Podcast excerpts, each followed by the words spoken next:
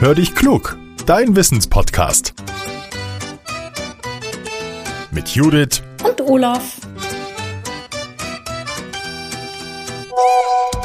Ah, eine Sprachnachricht von Judith. Na, mal hören, was er will. Hallo Olaf. Gerade habe ich so gedacht, ich bräuchte eigentlich Post-it-Zettel. Meist sind die ja gelb, ne? Weil ich kann mir irgendwie nicht alles merken, was ich tun will. Und da wäre das ziemlich praktisch, die zu haben. Dann habe ich hier so durch meine Schublade gekramt, ne? Hier. Ist da alles durchgeguckt, aber nix da.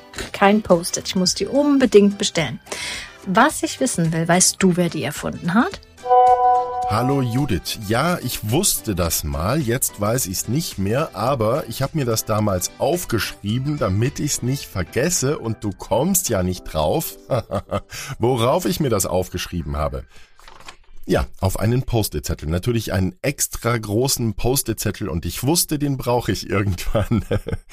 also, die Post-it-Zettel. Du hast es schon gesagt, die Zettel sind ja oftmals gelb, es gibt sie aber auch in anderen Farben. Das Besondere, die haben hinten einen Klebestreifen, mit dem man sie fast überall festpappen kann.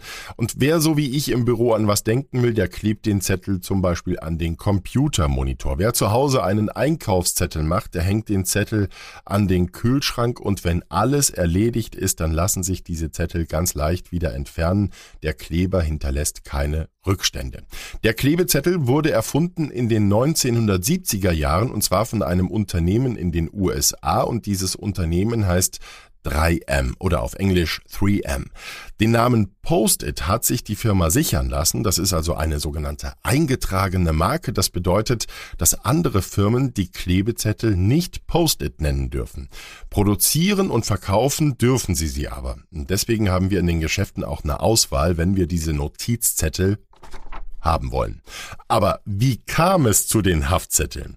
Es war der Chemiker Spencer Silver, der 1968 in den USA für die Firma 3M an einer Art Superkleber geforscht hat. Er sollte stärker werden als alle bekannten Klebstoffe. Das hat aber nicht geklappt. Der Tüftler erfand aber eine klebrige Masse, die sich überall auftragen ließ und genauso leicht wieder hat ablösen lassen. Und damit äh, ließ sich erstmal nicht so viel anstellen. Die Firma brachte eine Art Pinnwand heraus, auf der dann die Zettel geklebt haben, aber die wurde nicht gut verkauft und verschwand dann wieder.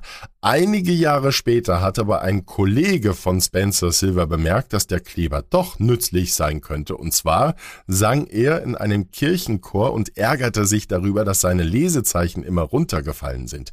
Also hat er sich diesen Kleber besorgt, hat ihn auf seine Papiere aufgebracht und die dann auf die Notenblätter geklebt. Ja, und die nahmen dadurch keinen Schaden und das Post-it war geboren. Halleluja, Post-it. Spannend, oder? Ja, ihr Lieben, wenn ihr auch so eine spannende Wissensfrage für uns habt, dann nehmt sie bitte als Sprachmemo auf und schickt sie an hallo at podcast-factory.de. Ihr könnt auch unsere Speakpipe benutzen. Den Link dafür findet ihr in den Show Notes. Sagt uns bitte dann immer auch, wie ihr heißt, wie alt ihr seid und wo ihr wohnt. Solltet ihr das vergessen haben, lasst es euch auf ein Post-it schreiben. Ich brauche mein Post-it zum Post-it jetzt nicht mehr. Und ihr teilt unseren Podcast bitte auch, wenn er euch gefällt. Das hilft uns, dann werden wir noch ein bisschen bekannter. Jetzt sage ich Tschüss und bis zum nächsten Mittwoch. Euer Ola.